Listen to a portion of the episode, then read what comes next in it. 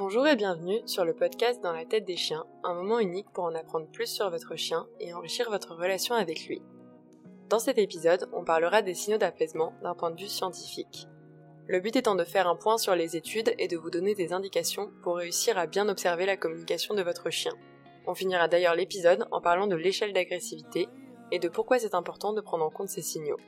Bonne écoute Les signaux d'apaisement sont une notion de plus en plus connue mais qui est parfois incomprise.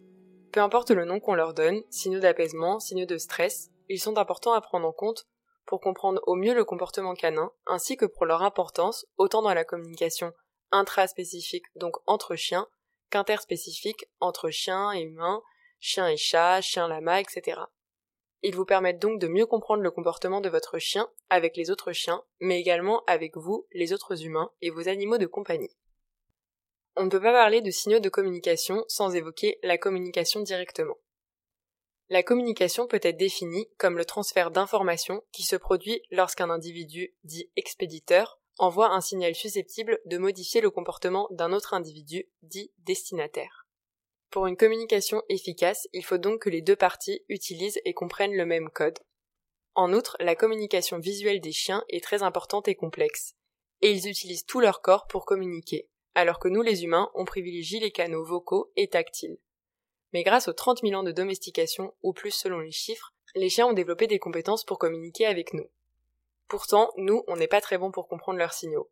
Par exemple, les études de Mariti et Kerswell ont mis en avant que les signes comportementaux subtils affichés dans les premiers stades de l'éveil émotionnel, donc inclus les signaux d'apaisement, passent souvent inaperçus et peuvent être mal interprétés par les propriétaires de chiens.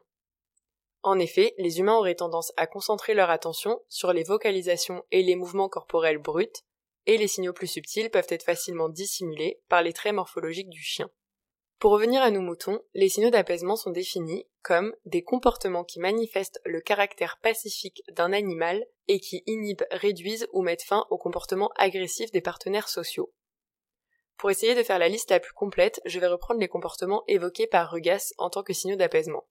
Dedans, on a les détournements de la tête et du corps, le fait de s'asseoir généralement montrant son dos, se lécher la truffe, plisser les yeux, se figer, avoir des mouvements lents, contourner, bailler, avoir une position d'appel au jeu, se coucher, renifler, s'interposer, remuer la queue et lever la patte avant. Beaucoup de gens ne veulent pas les appeler signaux d'apaisement, mais plutôt signaux de stress. C'est intéressant et nous verrons plus tard leur sens d'apaisement.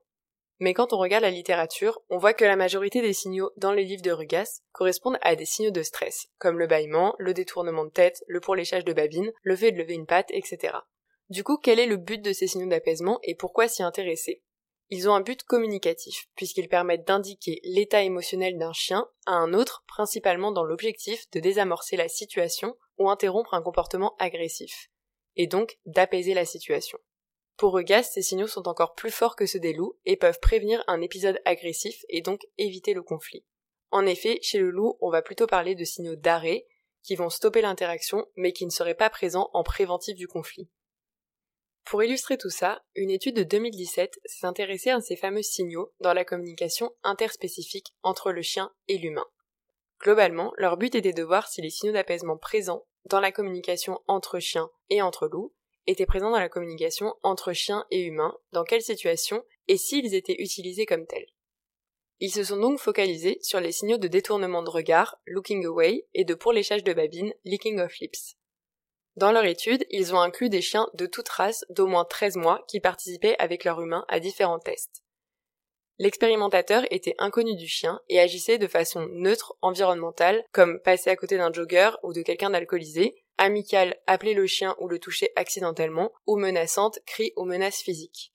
Je ne suis d'ailleurs pas trop d'accord avec leur façon de catégoriser, sachant que passer à côté de quelqu'un d'alcoolisé, pour mes chiens par exemple, ce serait une menace. De leur côté, les chiens étaient tous en laisse d'un mètre cinquante. Les réactions comportementales du chien étaient catégorisées en six items comportement socio-positif, soumission active, comportement de soumission, comportement de soumission clair, comportement de défense, comportement offensif et enfin comportement d'évitement. Ces comportements sont décrits en barre d'infos. Il y a d'ailleurs des images illustratives dans l'article si vous voulez regarder. Les résultats de cette étude montrent que ces deux signaux, donc détournement de regard et pourléchage de babine, sont utilisés dans la communication humain-chien. Ils étaient plus fréquemment observés dans la situation menaçante ou de conflit. Aussi, les chiens montraient moins de signaux d'apaisement dans les situations de menaces majeures que dans les situations de menaces faibles. Les chercheurs expliquent cela par le fait que dans les menaces majeures, les signaux d'apaisement sont moins utiles et que les chiens privilégieraient des stratégies de comportement de soumission ou d'évitement visant à arrêter le conflit et à augmenter la distance physique avec l'autre individu. Ces résultats sont congruents avec Birda dans son étude en 1998 qui a mis en avant que ces comportements oraux sont moins fréquents dans des situations particulièrement stressantes. Le pourléchage de babine était essentiellement utilisé dans la rencontre avec l'humain dans un contexte de comportement de soumission qui est une approche amicale avec des signaux de soumission que dans les approches de soumission claires. Ce signal jouerait donc le même rôle que dans la communication intraspécifique. Un signal d'apaisement associé à une réduction de la distance entre deux individus pour exprimer des intentions pacifiques. Le comportement de soumission claire était présent dans quasiment toutes les situations de menace. Alors je tiens juste à dire quelque chose parce que pour moi les notions de soumission sont parfois incomprises donc là, quand il parle de comportement de soumission, c'est des comportements de réduction du comportement face à un autre individu. Donc un individu qui va se faire plutôt petit et plutôt pacifique face à un individu qui est potentiellement agressif. Une autre étude de 2017 s'est intéressée à savoir si ces signaux avaient une visée de communication et de calmer l'autre. Ils ont mené une étude sur 24 chiens, moitié mâles, moitié femelles, et se sont basés sur les signaux d'apaisement selon Regas. Ils les ont divisés en deux groupes d'émetteurs, les petits et les grands chiens. Les comportements étaient analysés pendant 5 minutes de rencontre sans laisse dans laquelle le chien rencontrait un chien familier, un chien non familier, du même sexe et de l'autre sexe. Les résultats montrent que les chiens ont passé au total 40% du temps sans interagir, 17,5% du temps en interagissant à distance et 42% du temps en interagissant de façon proche. Sur les 2130 signaux codés via vidéo, certains étaient plus présents que d'autres le détournement de tête, le pourléchage de babine, le figement et le détournement du corps. 62% des signaux étaient présents dans les interactions proches, 25% à distance et 9% en l'absence d'interaction. Les signaux étaient significativement plus présents pendant une interaction corps-interaction, suggérant donc leur vocation de communication. Les plus hauts nombres de signaux étaient lors de la rencontre avec un chien non familier le détournement de tête, le pourléchage de babine, le figement, le fait de se faire plus petit et le fait de lever une patte étaient plus fréquents avec un chien inconnu.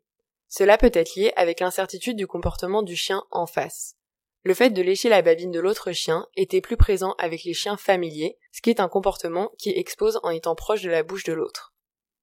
Il y a eu 109 comportements agressifs qui n'étaient jamais précédés de comportements d'apaisement de l'autre chien. Dans 67% des cas, au moins un signal d'apaisement a été émis après une interaction agressive. L'envoi de signaux d'apaisement était d'autant plus probable avec un chien inconnu qu'avec un chien familier. Et ce type de comportement permettait une désescalade de l'agressivité de l'autre chien. Les chercheurs concluent donc que ces signaux d'apaisement peuvent effectivement jouer un rôle dans la facilitation sociale et la prévention de nouveaux comportements agressifs. Mais alors comment nous percevons ces signaux? Comme je vous ai dit, il y a une étude de Maritier en 2012 qui a mis en avant qu'on n'était pas très bon pour voir ces signaux. Elle a interrogé 1190 propriétaires de chiens. Son étude est hyper intéressante car elle montre que chez la majorité des interrogés, ils ont pu bien définir le stress en tant qu'altération à court ou long terme de l'équilibre psychophysique de l'animal pouvant aboutir sur une maladie.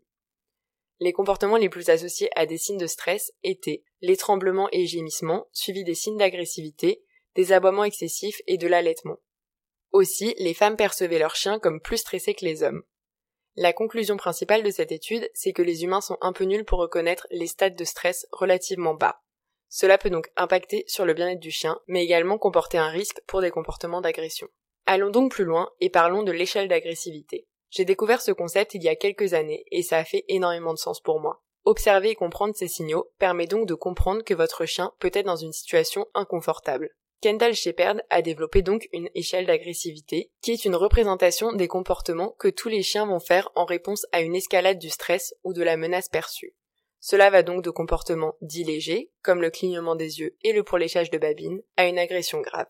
Vous voyez donc le lien avec les signaux d'apaisement Les comportements dits légers sont ces signaux d'apaisement, ils ont pour but de détourner la menace. Le passage à la menace ne se fera que si les autres comportements n'ont pas pu détourner la menace. Comme dit Shepard, l'agression n'arrivera que si le reste échoue. L'agressivité est donc créée dans toute situation où le comportement d'apaisement est chroniquement incompris et ne permet pas d'obtenir le résultat socialement attendu. Évidemment, les chiens peuvent aussi passer à l'agressivité manifeste en quelques secondes au cours d'un seul épisode si la menace perçue se produit rapidement et de près. Typiquement, c'est le chien surpris dans son sommeil ou quand il mange. Ou lorsque le chien apprend à se passer des échelons inférieurs de l'échelle au fil du temps, si les efforts répétés d'apaisement sont mal compris et ne reçoivent pas de réponse appropriée. Ou lorsque certains des comportements de cette échelle sont punis, tels que les comportements de grognement, alors que ce sont des précurseurs d'attaque. Le résultat va être que petit à petit, le chien ne préviendra plus et il passera directement à la morsure. D'un côté, on a le passage à l'acte, mais on peut aussi avoir l'autre cas extrême. Si le chien comprend qu'aucun comportement ne peut l'aider, il va cesser de réagir. Et ça, c'est ce qu'on appelle l'impuissance acquise ou apprise. Elle a été théorisée par Seligman et définie par Overall comme apparaissant quand un animal est forcé à être exposé à une situation incontrôlable, aucun changement de son comportement ne peut provoquer un changement dans son environnement. Mais ça, on en parlera dans un épisode spécifique. Du coup, que faut-il retenir de ces études? Les chiens utilisent des signaux d'apaisement entre eux et avec nous. Ces signaux ont une valeur communicative et de calmer en amont le conflit ou de faire suite à un comportement agressif de l'autre individu. Ils sont moins présents lorsque la situation est très menaçante et que l'évitement est privilégié. Ils sont également plus utilisés face à un individu inconnu que connu. Certains signaux seraient d'ailleurs plus fréquents, tels que le détournement de tête, le pourléchage de babine, le figement et le détournement du corps. Dans le prochain épisode, on parlera aussi des signaux d'apaisement, mais cette fois-ci d'un point de vue un peu plus pratique, pour vous donner les clés pour les observer, dans la communication avec vous, mais aussi dans la communication entre chiens. Je vous laisse, je vous souhaite une bonne journée et des caresses à vos toutous.